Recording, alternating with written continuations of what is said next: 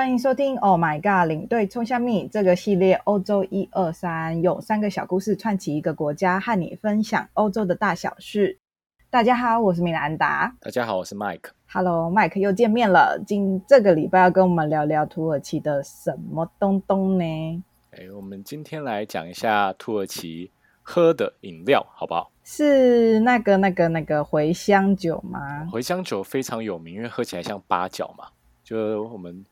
很常会吃到一种卤味的那个八角，卤味的八角，可能吃到就要马上吐出来。对，可是这个东西可能是一般没有办法是所有人都接受。那我们讲一些可能是土耳其人他哎，整个由上至下，由小到老，所有人都接受的一种饮品。好了，那就是土耳其的红茶喽。对，然后据说他们一天的话，每个人都可以喝到七到八杯的红茶，是一个非常爱喝茶的民族。你知道它的名字是什么吗？土耳其文，嗯，就是 chai。对，chai。然后这个 chai 有没有听起来很像中文的茶的发音？有啊。对，因为有些人说土耳其人他的祖先是突厥人，然后土耳其突厥人的话以前是住在哪里？诶，就在中国附近嘛，大家在那边中亚，然后只是后面慢慢的一路迁徙，迁徙到现在的安纳托利亚、西亚这个地方。所以，呃，有些人说它的一个发音，可能“茶”这个字的话呢，是受到中文的影响，也说不定。所以他们的这个名字有点像喽。对，没错。那土耳其的红茶喝起来有什么特别之处？可以跟我们分享一下吗？没问题。不然我们喝红茶在台湾会加糖喝吗？米兰达的一个觉得，如果是自己泡的话，不会加糖，但是手摇的话会加一些，加很多糖，是不是？微糖还是半糖、三分糖这样子。好，对，土耳其的人喝红茶，他们一定会加糖。不加糖的话，喝起来会很涩，茶汤很浓。那为什么土耳其人的红茶它特别的涩呢？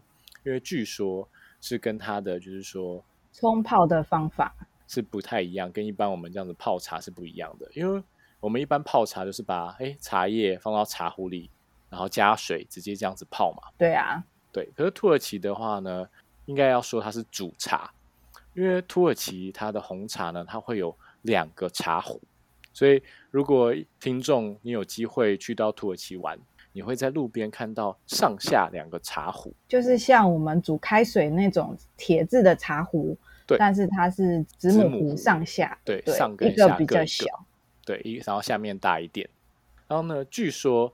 他们这样子的一个煮茶，就是下面它是大的这个壶的话，它是煮一般的开水，然后上面那一个小比较小的茶壶呢，诶，茶叶其实上是在上面这个茶壶里面，那它呢是透过就是下面这个茶壶，然后开始烧，上面会有水蒸气慢慢不断的要蒸发蒸上来，慢慢慢慢的这样子，呃，把这个茶泡出来，所以它的话呢，上面我们可以称之为它的这个小壶里面都是纯茶。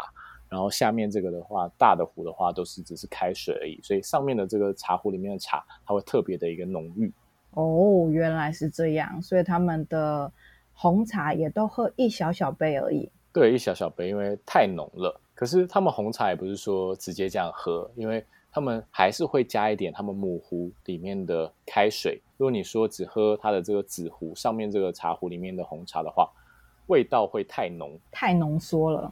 对，太浓了，就很像晚上可能睡不着，睡不着，就很像你去意大利喝 espresso 是一样的这样子。看个人的口味，他们也可以调整就对了。很多人去到土耳其，哎，他可能在饭店里也会有看到这样子的一个红茶，可在饭店里可能不会那么容易看到两个茶壶。那他们底下的话，就像他们是一个很大台的，有点类似那种热开水机，很正常，就是直接把茶壶拿出来倒这个红茶，所以他一喝下去就会怎么那么涩。因为正确的喝法是说，哎，他倒了这个红茶，可能倒一半，或者是说倒三分之一，另外还要去加这个开水，再把它补满，这样子综合起来的话，它就不会那么的涩。需要自己再调和一下就对了。对，然后同时的话还会加方糖。麦克，你通常是喝喝几块方糖啊？我通常嘛，我通常不加糖。哇，这个太神了，真的蛮涩的耶。对，可是我为了我的健康着想，所以我不加糖，在土耳其也是不加糖。导游不会觉得你疯了吗？我会觉得很奇怪啊。对，我每次都把它糖踢掉，这样子。至少觉得一般人至少要加两颗才会比较压住这个涩涩的味道。米兰达有没有听过一个说法，就是他这样子的一个喝茶文化，有人说，哎，这样子的煮茶、喝茶，还有它里面的这些配备，就跟他们的一个家庭的关系有相关联。有哎、欸，我之前在那个学土耳其文的时候，老师有说过这个问题，他就用这个茶壶来比喻婆媳关系。嗯，那谁是婆婆，谁是媳妇？就是下面那个大茶壶，它就一直在煮滚，在加热，给那个上面的茶壶很多的热量啊、热气啊、水蒸气，还有压力，就是象征这个婆媳关系。所以婆婆总是给媳妇压力，你的意思是这样子吗？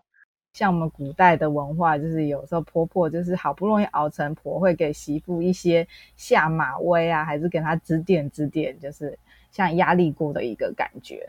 那先生呢，就是这个。媳妇的老公，有人形容儿子就是那个红茶杯，因为他我们到时候会把那个茶水倒出来嘛，那部分是从这个太太茶汤倒出来，然后要混一些妈妈的这个白开水，然后才就是形塑成儿子的模样啦。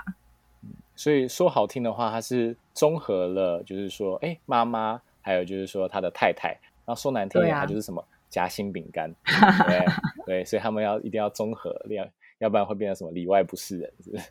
对，这个是蛮大的道理耶。好，那我们这边刚才有说到，就是说还有加什么？加方糖。嗯，对。那我听到的话，方糖呢，就是什么？就夫妻间的小孩子，嗯、然后也可以说就是说，哎，第三代。所以他当这个小孩子加下去的时候呢，是不是原本苦涩就会开始变到，就是说开始甜甜蜜蜜？对。然后加了这个方糖，有小朋友的一个调和，这个家庭的话呢，就会变得什么？逐渐的和谐，就有一个甜蜜的负担啦。对，甜蜜的负担也可以这么说。好，那这个土耳其的红茶杯蛮特别的耶，好像一个 S 型的形状，对，曲线非常的美，是不是？对，土耳其的红茶杯的话，可能大部分的人都会听过，它有一个另外一个名字，它叫做郁金香杯，因为它的形状很像郁金香一样。一般我们听到郁金香的话，你第一个想到的国家会是哪里？荷兰。荷兰没错，因为它每一年的四月份有这个郁金香节嘛，这样子，在这个三四月，对，三四月在郁金香的一个季节。好，然后，哎，那我们这边的话也跟大家分享一下，其实土耳其的郁金香也是非常出名的，因为土耳其的国花它是郁金香，所以郁金香是产自土耳其喽。然后据说呢是。当时就是说，哎，鄂图曼帝国因为它统治了欧亚非非常大的一个领土，然后当时的荷兰商人哎来到了就是说鄂图曼土耳其境内，然后发现了这样子的一种品种，就是就是郁金香，然后后来他把它带去荷兰才发扬光大。郁金香它的英文是什么？Tulip。对，这边就是说一开始大家可能欧洲人他不知道郁金香叫什么名字，所以到了土耳其他就问，就是说当地人这个东西叫什么？然后当地人呢误会了，当地人以为就是外国人问他，就是说土耳其人不是都会戴一顶很大很大那种帽子嘛，就是那种头巾搞的，嗯、所以他以为他在问他那个，以为他就把它讲成就是 tulip tulip，其实它的音是有点像的，原本是这种大的帽子、大的头巾，然后后面呢，他把它以为是郁金香，因为真正土耳其的一个郁金香应该是拉蕾吧，拉蕾，对，拉蕾，对吧？所以以前这个语言不流通的时候，大家常常会产生一些误会，这些误会就流传到现在喽。对，可以这么说。可是就是开始误打误撞，然后就成为现在的一个正式的一个名称。刚才讲到郁金香，好，然后郁金香我们说是从土耳其传播到荷兰的嘛？对，对啊，对。而且可是郁金香其实上还造成了世界上一件非常严重的大波动，不晓得米兰达有没有听过？就是郁金香泡沫嘛？对，郁金香泡沫，人类最早的经济泡沫就是来自于这个郁金香热。因为郁金香这种东西，你说它值多少钱？一百块。一百块，好。可是有些品种是不是非常漂亮？所以有些人哦，对，颜色又很稀有。对，有些人会觉得，哎，他非常喜欢这个东西，所以他可能出价一千或一万去买这郁金香。那郁金香的价格也就是水涨船高，而且可是突然有一天。大家对这个郁金香并没有说那么热情，就就造成了整个呢市场的一个泡沫化，所以价格就是骤跌，造成了人类第一场的一个泡沫经济。那我们土耳其红茶杯，它长的就是这个 S 型的曲线，长得像郁金香的土的这个形状。那要怎么喝才会比较适当呢？通常的话，因为因为它没有把手，如果对，它没有把手，所以很多茶会非常烫嘛，这样子。所以通常他们都是拿着它的杯口这样子喝。嗯、然后有些有些人说呢，因为土耳其杯这样的设计，就变成它上面是开开的，因为像郁金香的一个形状。然后呢，下面中间是窄的，然后到最底下又是比较胖一点。然后它可以干嘛呢？上面因为杯口是开的，所以它可以干嘛？风吹过来，或是你用这样子嘴巴去吹，就加速它的一个热循环，所以它上面凉的会比较快一点。然后中间它的这个杯子有缩，有点像人腰的一个形状，这样子收起来，它可以把热。保存在下面这个地方，所以下面的红茶是继续保持的一个温度哦。那设计还蛮人性化的耶。对，那听众应该大部分都了解了吧？那米兰达，我问你一个问题，就是土耳其它那么爱喝红茶，那土耳其有产茶吗？土耳其的幅员蛮广大的，就是它有非常多的这个气候带农业区。嗯，还靠近地中海啊、黑海，所以其实水量也蛮多的。刚才米兰达讲到，它幅员很辽阔，因为它大概有二十二个台湾这么大。哇！对，因为台湾是三万六千多平方公里嘛，没错。然后土耳其它大概是七十八万多平方公里。然后这边的话呢，刚才我们有提到，米兰达说，它靠近什么？地中海，靠近黑海。好，然后其实上土耳其，我们可以把土耳其总共分为一个七大的一个地理区，所以这七大地理区它的一个气候都不一都不太一样，然后也造成他们的农作物也不太一样。那这边其实上很好区分，就是刚才讲到黑海，它就是一个黑海地理区，或者是说它靠近地中海，就是一个地中海地理区，然后或者是说它靠近爱琴海，它就是爱琴海地理区。另外还有一个最世界上最小一个内海叫马尔马拉海，它也是一个地理区。所以这边就有四个地理区在这个地方，然后另外呢，土耳其的土地大部分都在一个叫安纳托利亚这个土地上面，所以呢，另外三个地理区就是中部安纳托利亚地理区、东部安纳托利亚跟东南安纳托利亚，所以总共就是七个这样子的一个地理区，有不一样的一个气候。那刚刚我们讲到这个茶叶，它其实上茶一定要在一个终年有雨湿润的一个环境，才早上要有雾气啊。这样子的一个条件的话，在哪里适合呢？就是在黑海这个地理区，黑海靠近海，然后还有这种这个样子的一个气候，有海洋气候的一个调节，所以它是终年有雨的，气候也比较湿润。哦，原来是这样啊。对，所以这边的话，它适合产茶，所以大部分的红茶茶叶都出自于这边。那除了茶叶适合生长在这边之外呢，还有一一种作物也在这边生长，然后。全世界你都会吃到它，尤其是你在吃巧克力的时候，你都会吃到。吃巧克力的时候会吃到是什么东西呢？巧克力里面包的榛果，榛果金沙巧克力。不妨就大家下次吃巧克力的时候可以看一下，或许它的一个榛果的产地就是来自于土耳其。榛果大概全世界最大的一个产量就是来自于黑海地区，就对了。对，没错，在这个地方。然后另外还有就是说，它有提鱼啊。提鱼通常做成罐头嘛，对，这个不一定大家都比较新一点，对，对，没错。可是也是它的一个特产啊，应该也都外销到欧洲去吧？大部分是。那米兰达刚才讲到，就是说有这么七大地理区，每一个气候环境都不一样，那是不是生活的一个模式也不一样？对啊，气候影响到这些他们生产的作物，不同的风土，人应该也是会有不同的风土吧？对，那黑海这个地方的人的话呢，特别的不一样，是他们外表长得比较不一样吗？真正的土耳其人本身就是可能血统最纯正的这种突厥人的后代，可能他们并没有说身高非常高，他们都比较属于短小精干的类型，就是个子可能一百六十几公分，男生哦，可是他们体格非常的一个壮硕，哦，这是其中一种。然后，可是你越到就是靠近爱琴海啊，或者说在伊斯坦堡。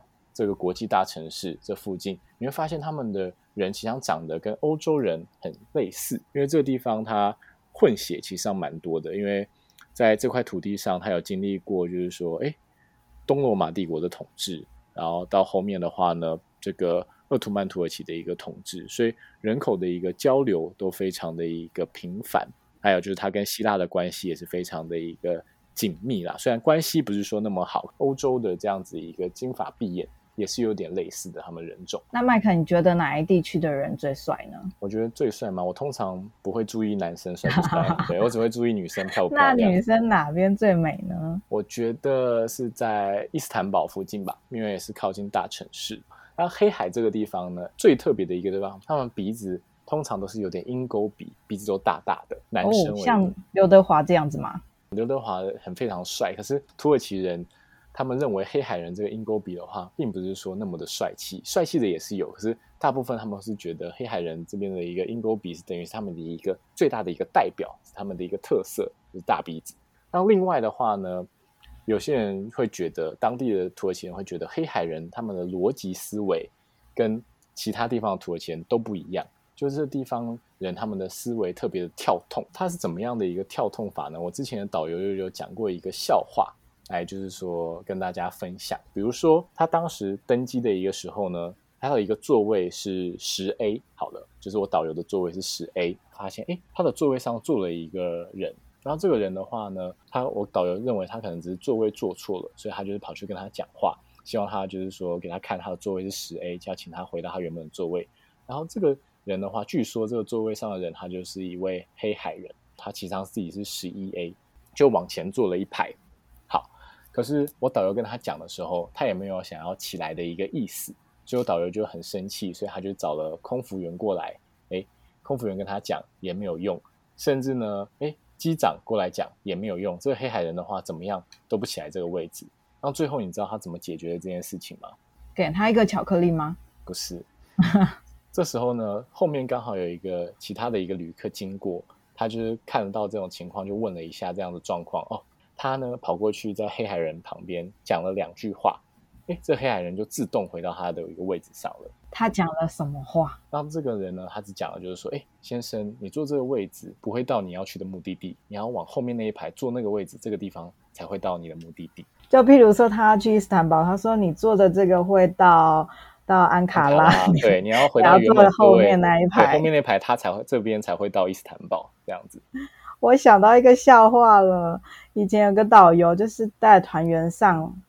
飞机，嗯，那我们也都从商务舱一起上去嘛，会看到商务舱的位置比较大，嗯，然后就阿妈说我不想要坐在这个经济舱，她想要坐在前面，嗯，然后导游就跟阿妈说，你这个不行，坐前面哦，前面那个会飞去，例如说东京啊，我们是要去名古屋，嗯，所以就不能坐那边，嗯，那阿妈就释怀了，阿妈就释怀，有异曲同工之妙，好。对，原来他们是阿嬷逻辑哦。对，有些人说，反正他的逻辑就是一个比较奇怪，这也只是一个笑话而已。刚好提到黑海，讲到红茶，所以呢，也刚好讲到这边的人种，就跟大家分享一下有这样子的一个都市的一个传闻。嗯，就是因为土耳其的幅员真的很广大，有二十二倍的台湾这么大。像我们在台湾啊，也有分台北人是怎么样比较冷漠啊，高雄人比较。热情等等的，还是个别区域会有一些差异啦。